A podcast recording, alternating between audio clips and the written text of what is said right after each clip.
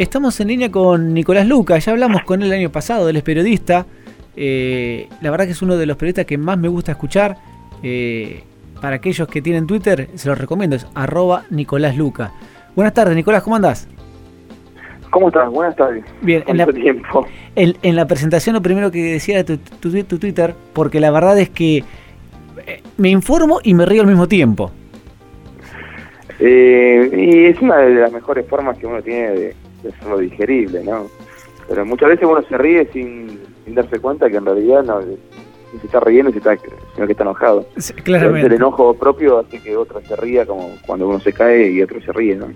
Claramente. Y también sigo mucho y les recomiendo el blog que tiene Nicolás. Y hace poquito escribiste uno que se llama Deporte Nacional y que sobre él eh, quiero hablar un poquitito en este tiempo que la verdad está... A ver, cuando uno... Fueron las elecciones de, del 2015 y dije, bueno, a ver, de a poquito se tiene que ir calmando las aguas y parece, parece que cada vez está más turbulento todo. Y calmar no se va a calmar, no se va a calmar porque eh, es lo que todos sospechaban que, ese, que, que el kirchnerismo no, no es que dividió de las aguas, sino que se aprovechó que estaba todo así y dijo, bueno, sobre esto me voy a parar. La, la división estaba, estuvo, estuvo toda la vida, va a seguir estando y es normal que así sea. Eso es lo que me, me, llama la atención, que nosotros lo veamos como si fuera algo trágico. Eh, cuando la democracia necesita que haya por lo menos dos sectores contrapuestos en el interés de cómo, cómo llevar el, país. Eh, hay límites, ¿no? Obviamente, o sea, cómo se pasa, cómo podemos llegar a, tener una convivencia entre eh, imagínate que hay un sector, te lo pongo de punto de vista hipotético, ¿no? No vamos a decir que esto puede llegar a pasar, eh, tenés un sector que quiere un marco de convivencia y tenés otro sector en el cual no quiere ningún marco de convivencia con vos. Eh, a, eso Entonces ahí, bueno, tenés que aprender a lidiar. Pero en el resto del mundo occidental y democrático, a, los conceptos de grieta y esas discusiones eternas entre dos sectores que tienen dos visiones de país distintos, le llaman democracia. Está muy bien. Lo que pasa es que, a ver, la democracia en otro lado del mundo, seguramente, a ver, escuchar la opinión del otro. Acá no se escucha. Acá es. Estoy. Eh, vos en algún. En alguna parte me parece del, del último relato que vos escribiste, este que estoy diciendo Deporte Nacional, lo pones. A ver, es como que. Te hago. Quiero que vos digas lo que yo quiero escuchar. Y nada más. Sí. Bueno, es que en un debate, por ejemplo, en Argentina por lo menos el debate es eh, encontrar los argumentos suficientes para aniquilar y dejar en ridículo la opinión del otro si la dejo en ridículo mejor.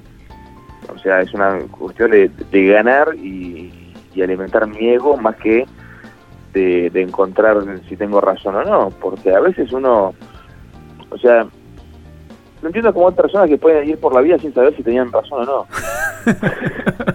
no lo entiendo, o sea, no, tengo razón, entonces como tengo razón, tengo que imponérsela a los demás.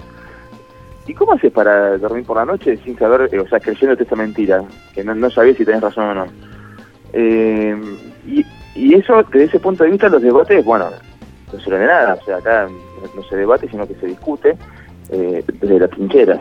Exactamente. Ahora, cuando, cuando uno se encuentra con, con, una posición, en el caso que yo te decía, ¿no? Que de los enojos a ese nivel, me refiero a que ya directamente caen con el prejuicio. O sea, en las redes sociales ha permitido eh, parte de su espíritu, ¿no? Que uno pueda contactar con gente que antes eh, solamente consumía de forma unilateral. Y si no te gusta lo que dice, vas a buscarlo y le exigís que opine algo sabiendo que va a opinar algo que no querés que opine. Exactamente. Entonces, ya entramos, ya entramos en una cuestión casi masoquista, ¿no? O sea, vas a ir a buscar a alguien para que diga lo que no te gusta. Y si te encontrás de casualidad con que dijo algo que coincidís, te quedás de golpe con cara de desconfiado y decís, no, vos me lo estás diciendo para, para quedar bien. Y, y entonces es imposible, ¿viste? Porque ¿para qué me viniste a buscar? A ver, ¿para qué me viniste a buscar si sabés que no vas a coincidir conmigo? ¿Tampoco te querés que tenés que venir a, pasarla mal? Sí, sí, no, no es así. Y a ver, contame un poco, a ver, tu, tu sensación sobre, y ahora vamos ya adentrándonos más en la política, sobre el, último, el último acto de Cristina que llenó cancha de Arsenal. Uno puede decir que es partidario y no partidario, pero la verdad es que lo llenó. Sí. Sí, sí, Bueno, uno de los grandes problemas es eh, cuando, cuando uno empieza a desmerecer el acto ajeno contando la, si fue gente, si no fue gente, si, hubo micros, si no hubo micros. Micros hubo, eh, no hubo tanta gente. Y eso no es desmerecerlo porque mostraron que siguen teniendo poder de organización como para movilizar gente. Claro. Por sus propios medios y aunque consigas a 20 personas que te vayan a ver, son 20 posibles votantes. Entonces, eh, desmerecerlo desde ese punto de vista es peligroso. Eh, y cero conocimiento de la política. Ahora, el acto en sí, bueno, o sea, hay algo que, ya lo, se repitió bastante, ¿no? Uno lo vio y dijo, para, nosotros ya lo vimos en otro lado, eh, como está planteado este acto, ¿no? Y vení y subí, Juanita, y contame, acá Juanita nos va a contar que, que la está pasando mal, que acá viene Marcelita que nos va a contar, uy, qué, mal que la está pasando, porque a ella... Y ella ya directamente los presentaba contando lo que iban a contar los demás y venían y te contaban la desgracia que tenían de vivir en este país. Y pueden ser casos muy reales, pueden ser casos ficticios, eh, pero no era más que particularidades. Sí. Ese es el tema. Cuando uno escucha esos casos, al aislarlos de esa manera, que es algo que también se le, eh, eh, es algo yo también le critico a los actos del PRO cuando en campaña hacían ese tipo de actos. Son particularidades. O sea, no viene una persona en representación de un sector a decirme, no, nosotros, yo vengo de la Cámara de tal lado y estamos teniendo un problema con esto porque la verdad, no, a mí se me complicó el negocio y a mí se me cerró el negocio por culpa de la política de este gobierno. Y yo no sé si te pasó a vos solo. Sí, lo que pasa es que de, alguna... Hay un montón de particularidades más. No, pero sí, eh, eh, acá cuando empezaron a aparecer todos esos casos uno dice, bueno, a ver, justo son todos los casos que Cristina había marcado en Twitter. Entonces uno dice, o tiene la bola de cristal, o realmente es una chamán que se da cuenta para dónde van los problemas, o estamos fortaleciendo una postura para seguir machacando y machacando con otro punto de vista. Porque lo que no coincidí con muchos analistas es que dice, no, ahora tenemos una Cristina conciliadora en el acto. No, conciliación no tuvo nada. Un tonito de voz, vos podés poner un tono de voz eh, apaciguador y mandar tranquilamente a la mierda de otro.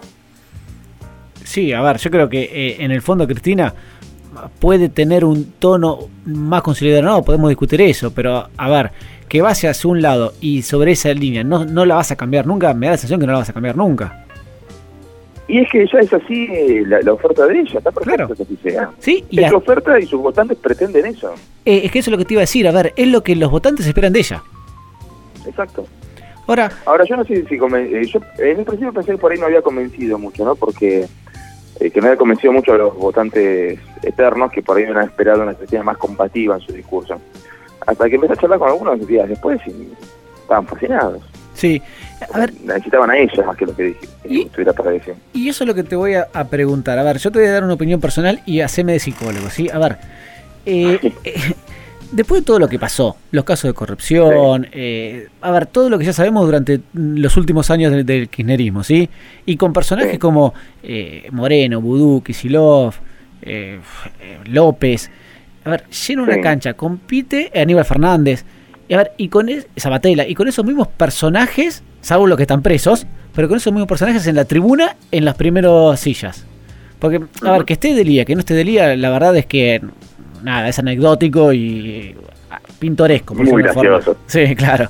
Eh, pero, a ver, eh, ¿qué es lo que representa Cristina para que la gente vea a los mismos tipos que nos robaron durante tantos años ahí en primera fila como diciendo, a ver, si vuelvo, estos tipos están al lado mío? Sí. No importa. No importa porque Cristina es conducción. Eh, es como que esas personas eh, sueltas son eh, algo que a mí no me atrae como votante, pero si están conducidos por Cristina y es el equipo, es el Dream Team, son necesarios. esa frase que repetimos todo el tiempo, ¿no? Como dice, no, yo a Aníbal Fernández no puedo ni ver, pero lo quiero en mi equipo por cómo me defiende, por cómo habla, por cómo se pone la camiseta. Y no puede buscar a alguien que se ponga la camiseta y al mismo tiempo no tenga todo programitas. Eh, pero forma parte del equipo, forma parte de... A ver, esto es como como la serie de Brigada A, ¿viste? O sea, te, te caen simpáticos los cuatro juntos y los cuatro por separados no te van a gustar. Y uno es un loco, el otro es un más delincuente, el otro es eh, ganador y, y, y juntos es un equipo que vos lo querés tener juntos y uy, qué bueno, están todos juntos de vuelta. Y vos pero pará, son, tenés acá una manga de delincuentes que están juntos. No, no, que están todos juntos y todos juntos. Y, y eso es lo que más o menos van buscando, ¿no? O sea, es una cuestión, fíjate que se repite todo el tiempo como mantra, de vamos a volver. Sí. Entonces vive en un eterno loop de melancolía. Siempre melancolía y nostalgia. Porque hubo un tiempo que fue mejor. ¿Y cuándo fue ese tiempo mejor? Y no, en 2003, 2004. Pero si en el 2004 ustedes mismos decían que estaban sacando el país del infierno. Bueno, no importa. que Entonces lo que se busca es la épica, no el resultado. Ah, está Y clarísimo. Si se busca la épica, acá no estamos hablando de personas que son corruptas, sino que son, son eh, víctimas que van cayendo en medio, en medio de una guerra contra una dictadura. Nicolás, ¿y cómo ves al gobierno frente a todo esto? Eh, a ver, por ahí yo te digo mi parecer y decime si lo compartís o no. Por ahí yo veo que ah, da la sensación que avanza, que vamos en un camino y por ahí aparecen cosas Mm. como que eso, la quita de pensión a discapacitados, que, a ver, podemos discutir a ver si realmente es algo importante, simbólico o no simbólico, se puede volver atrás. A ver, y otra vez entramos en discusiones feroces. El tema, y este sí no es menor, el tema de los juicios, por- eh, corrupción del gobierno anterior, como que avanzan muy lentos. Eh, yo lo que creo es que el, que, el gobierno eh, a veces se cree que está jugando al, al aikido con el, con el kirchnerismo diciendo no, voy a hacerme fuerte con la fuerza de ellos y, se tropieza empezándose la bata. Porque eh, tenés que tener mucha mucha experiencia política como para jugar con un movimiento político que tiene 70 años de, de existencia y, por lo menos eh, un par de siglos más de subsistencia desde el punto de vista de, lo que es el populismo demagógico. Ahora, eh, hay cosas que uno no, no entiende. Se, se paran todo el tiempo esperando que la gente siga votando desde el punto de vista de eh, no queremos más corrupción. Y, y bueno, hay algo que nos une al resto de Latinoamérica y es que vos podés tener un líder muy corrupto y muy querido al mismo tiempo. Y ha habido líderes que no han sido políticos y han sido tremendos corruptos y muy queridos al mismo tiempo. Somos un país que ha idolatrado a los bandidos rurales. Entonces, partiendo de esa base, eh, no se puede esperar que, que- que te voten por, mor- eh, por moral, porque la moral es tan subjetiva que lo que para mí es aceptable, para vos no. Para mí es tolerable, para vos no. Entonces, no, nosotros somos eh, lo- los castos puros y eso es un serio problema porque cuando vos vas a ocupar cargos políticos tenés miles de lugares para ocupar y vos no puedes controlar que sean todos castos y puros. Y cuando vos planteaste la castidad y la pureza, te aparece el primer caso de corrupción y empieza a molestar. Sí, exactamente, es verdad. ¿eh? Empieza a molestar y vos decís, bueno, pero fue un caso entre miles. Sí, pero vos viniste a decir que eran todos chorros y que ustedes eran todos puros. Eh, Sí, y se embarra la cancha. Corriéndose de ese lado empiezan las torpezas, las torpezas de gestión, eh, que son previsibles, son previsibles porque es todo el tiempo, todos los días, miles de resoluciones a, a adoptar. Ahora, en algunas cuesta creer que no se hayan dado cuenta, porque está bien, lo corrigieron, fantástico, pero en algún momento se te va a romper la caja de cambio de tanto meter marcha atrás. Sí, a ver, yo, eh, a ver, en lo personal no, no veo mal eso de volver marcha atrás eh, algunas decisiones, pero sí lo que genera es, eh, en general en la población, decir, bueno, a ver, muchachos, a ver, dejen de, dejen de dar marcha atrás, vamos para un lado y, fíjense antes, porque algunas cosas daba la sensación, por lo menos para aquellos que, que no estamos en el día a día de- de- del gobierno, que a ver, que analizándolo una hora en un café, te dabas cuenta de que iba a ser un ruido enorme y que ibas a tener que volver marcha atrás indefectiblemente. Es que a eso es lo que voy. O sea, si sabés, te das cuenta que va a ser un despelote tremendo, porque, por ejemplo, ya que vos mencionabas el tema de, las pensiones por discapacidad.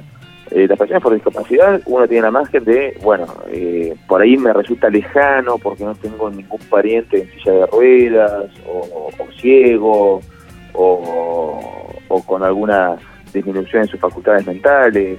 Con que tengas un pariente que haya tenido un accidente y no pueda volver a trabajar, al y sobra. Eso es una pensión por discapacidad.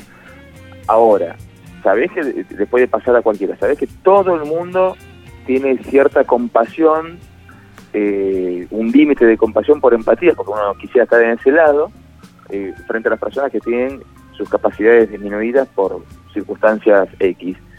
Eh, te das cuenta que va a haber problemas con eso. Sos consciente que va a haber problemas con eso. Entonces, avanzás igual para ese lado. Yo lo único que espero es que o des marcha atrás si, si no te diste cuenta de algo. Ahora, si te diste cuenta que va a pasar eso, ponete la camiseta y bancatela. Claro. ¿Entendés? Bancatela porque lo que me está mostrando es si pasa, pasa. Si nadie se da cuenta, pasó. Sí, sí. Puede decir que no te diste cuenta que estabas cortándole las pensiones a, a, a personas con discapacidad. Después sí, vienen todos los números, que hay pueblos que tienen 5.000 habitantes y 15.000 pensiones por discapacidad, que hay una intendente que tuvo tanta desgracia que toda su familia y los que la rodeaban estaban discapacitados, y todas esas cosas que te muestran que sí, está bien, te enojaste y cortaste esto, bueno, pero vos no estás en la función pública para enojarte y patear el tablero. Sí, sí. Empezó, empezaron a seleccionar y decir, bueno, a ver, acá tengo 48 personas que van a ir presas. Claro, Por exactamente. mentir. Y mientras tanto, ¿y yo qué culpa tengo que me cortaron la pensión? No, usted no tiene ninguna culpa, no, va- no le vamos a cortar la pensión, pero 48 personas va presa. Claro. Ahora, tenés que salir a hacer eso después de que se enteró la prensa. Sí. Y, eh, es- si pasaba, pasaba. ¿Y cómo ves, a ver, lo que, a ver, lo que todo el mundo dice, la Nata dijo hace un par de semanas, a ver, que hay un, un arreglo tácito, por decirlo de una forma, entre eh, de, Macri de que mm, Cristina no vaya presa. ¿Vos considerás que es así o que realmente los tiempos de la justicia son muy largos? ¿O es un tema político, en tu opinión? Eh, hay dos, dos patas. Eh, yo no considero que haya habido un arreglo. Lo que considero es que eh, el gobierno tiene miedo de que Cristina vaya presa. Y es un fantasma que, que se le juega en contra, que Cristina saca provecho de eso. Eh, por ejemplo, si Cristina no es candidata, uno dice que está loca, está jugando a no tener fueros. Y yo creo todo lo contrario. O sea, creo que Cristina está jugando a, a, que le vaya cada vez peor judicialmente, porque su estrategia es que no tiene problemas judiciales, sino que tiene una persecución política. Eh, y fíjate cómo se va complicando para el gobierno que Cristina no haya ido presa antes, porque hoy con las imputaciones y las pruebas que hay en las causas más importantes, si va presa ella, también tienen que ir presos los hijos. Con lo cual la imagen que se puede dar frente a la sociedad, dentro de ese fantasma que se ha construido el gobierno de que no nos va a perdonar esto, es cada vez peor, porque antes era ella, ahora es ella y sus dos pobres hijos. ¿Sí? Ahora, creo que el gobierno tenía pánico de que Cristina fuera presa por una cuestión de gobernabilidad. Sí. Tenía Eh. pánico. Es probable. Tal pánico, tal pánico tenía que decidieron eh, plantearlo como una cuestión republicana, como que no se metían con la justicia. Y la verdad que con esta justicia no solamente no, no tenés que confiar, estamos hablando de esta justicia de Comodoro Pi, ¿no? Sí, sí. Eh, sino que es previsible que va a pasar todo esto. Estamos hablando de una justicia en la cual hubo casos como eh, Alberto Coban, por ejemplo, tuvo 19 años procesado por un por una causa que tenía una pena de dos años. Tuvo 19 años procesado. Entonces llega un momento que un personaje, por más nefasto que te pueda resultar con una condena social, no podés atormentarlo 19 años sin poder salir del país, sin poder poner sus bienes, y por un delito que al final lo terminaron sobresegiendo Claro. esta misma justicia federal, porque esto pasó en 2013, no hubo muchos cambios más allá de que se haya ido Yarvide, los jueces orales, todo lo mismo. Y cuando uno ve las torpezas que comete el gobierno nacional, y digo torpezas de forma simbólica, se pregunta qué es lo que pretenden.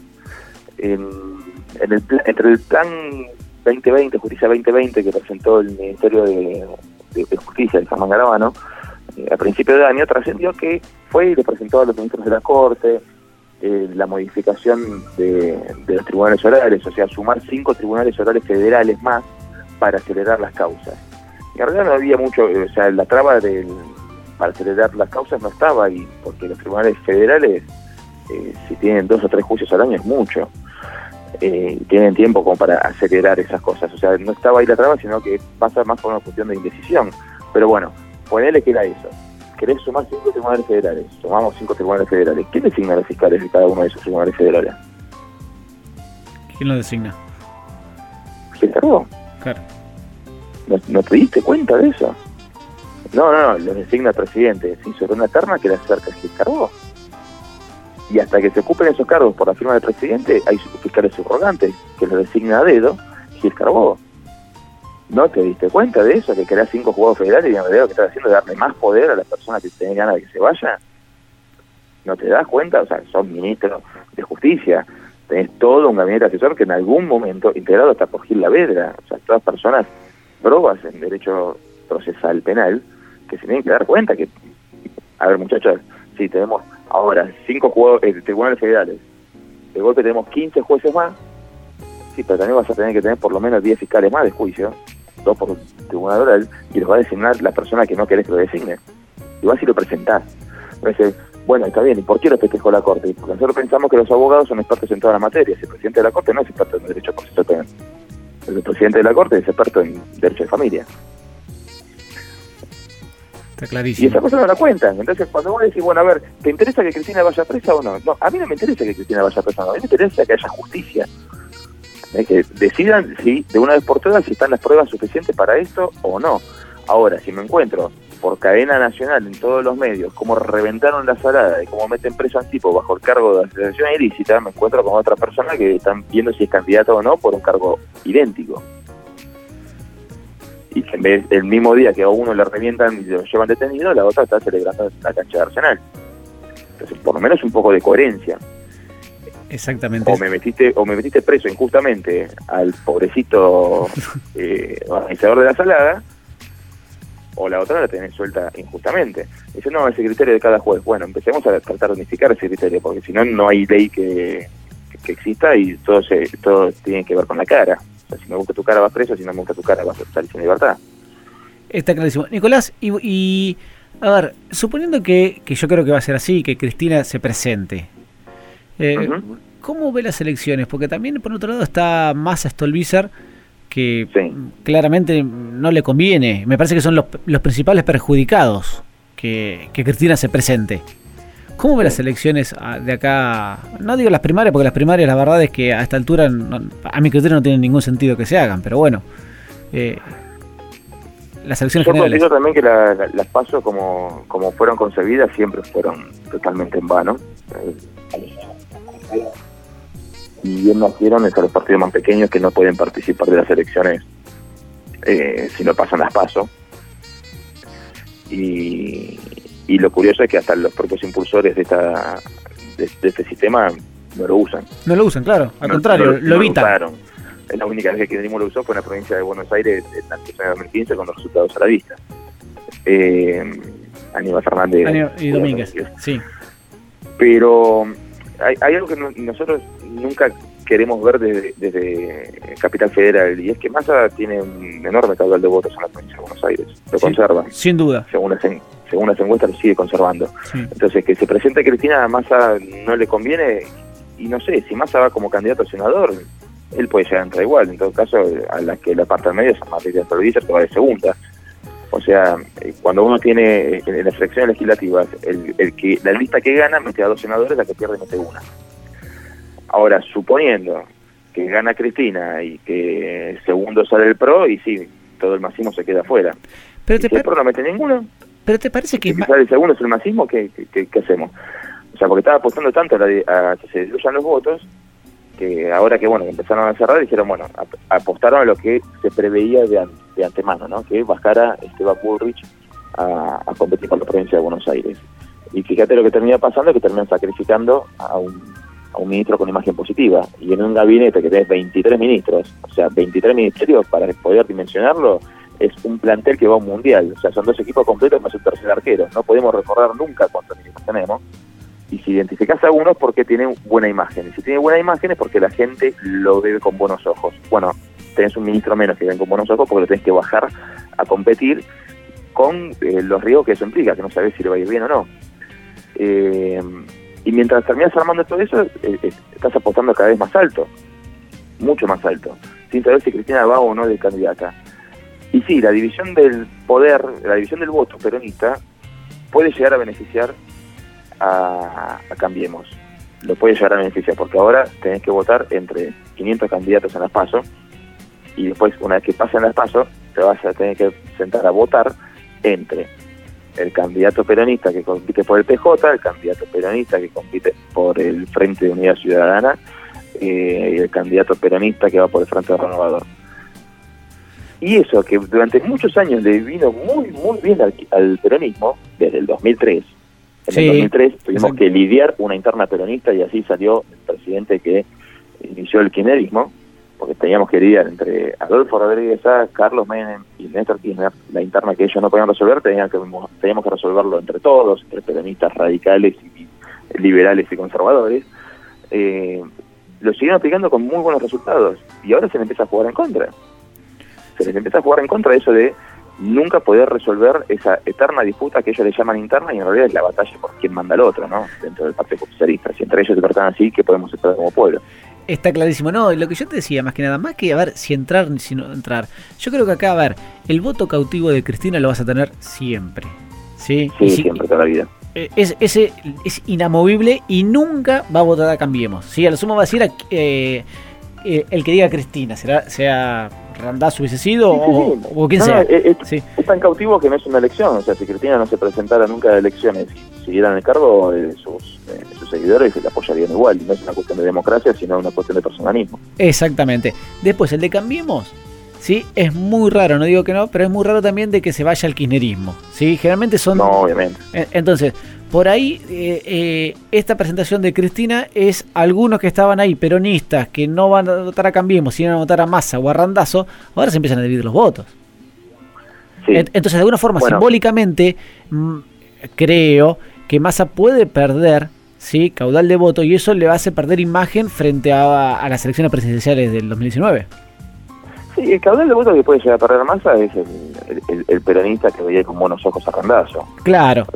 Randazo, es uno de los pocos ministros que se fue con, con, mejor imagen eh, que cuando ingresó. Randazo es una persona que se fue con una imagen eh, positiva dentro de lo que era la imagen negativa del kirchnerismo. Entonces el, volante peronista que lo veía con, con, buenos ojos, eh, hoy tiene que elegir entre Massa y Randazo.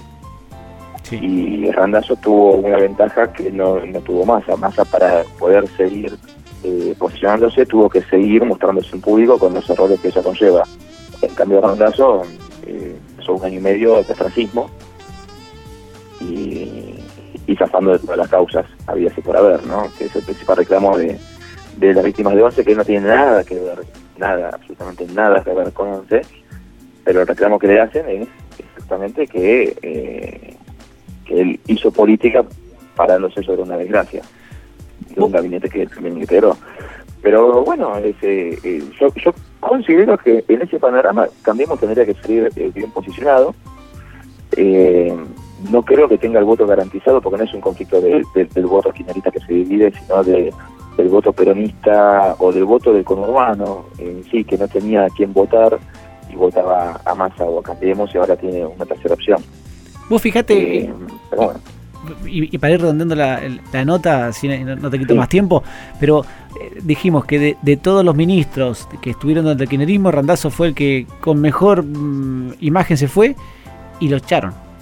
No le dejaron ni participar. Es que eso, eh, por una parte, también habla de lo que habrá sido el kirchnerismo, ¿no? Que un hombre que no pudo mantener en tres años su sistema de DNI haya sido el tipo con que mejor imagen se fue y que la mejor imagen que tú pudiste conseguir, o sea, te fuiste con la mejor imagen por el solo hecho de un acto administrativo de comprar trenes como la gente. Eh, o sea, si eso te convirtió en el, que mejor imagen tenía, imagínate lo que fue el resto. Eh, pero sí, eh, no lo dejaron meterse en ningún lado por una cuestión de personalismos, una cuestión de eh, lo mismo que le pasó a Menem en su momento, que no, quería saber nada con que su vicepresidente y su gobernador, su gobernador de la provincia de Buenos Aires decía sombra, eh, y lo, lo, ningunió y lo, y lo terminó viendo. Eh, pero es parte de, la forma de ser dentro del partido, no, no quiero decir dentro del peronismo, dentro de los personalismos. Exactamente. el personalismo, eso sí que es nuestro deporte nacional, no es una cuestión del peronismo. La Argentina necesita líderes, necesita eh, líderes mesiánicos, necesita gente que nos venga a salvar. Eh, y desde ese punto de vista es que es lógico que a Rondazo no le hayan dejado asomar ni la cabeza, eh, porque claro, el líder quiere seguir siendo líder él, ¿no? Está clarísimo. Nicolás, te queremos agradecer muchísimo. Es un placer siempre hablar con vos, ¿eh? Un placer hablar con ustedes y muchísimas gracias por el canal. Un abrazo grande. Abrazo grande.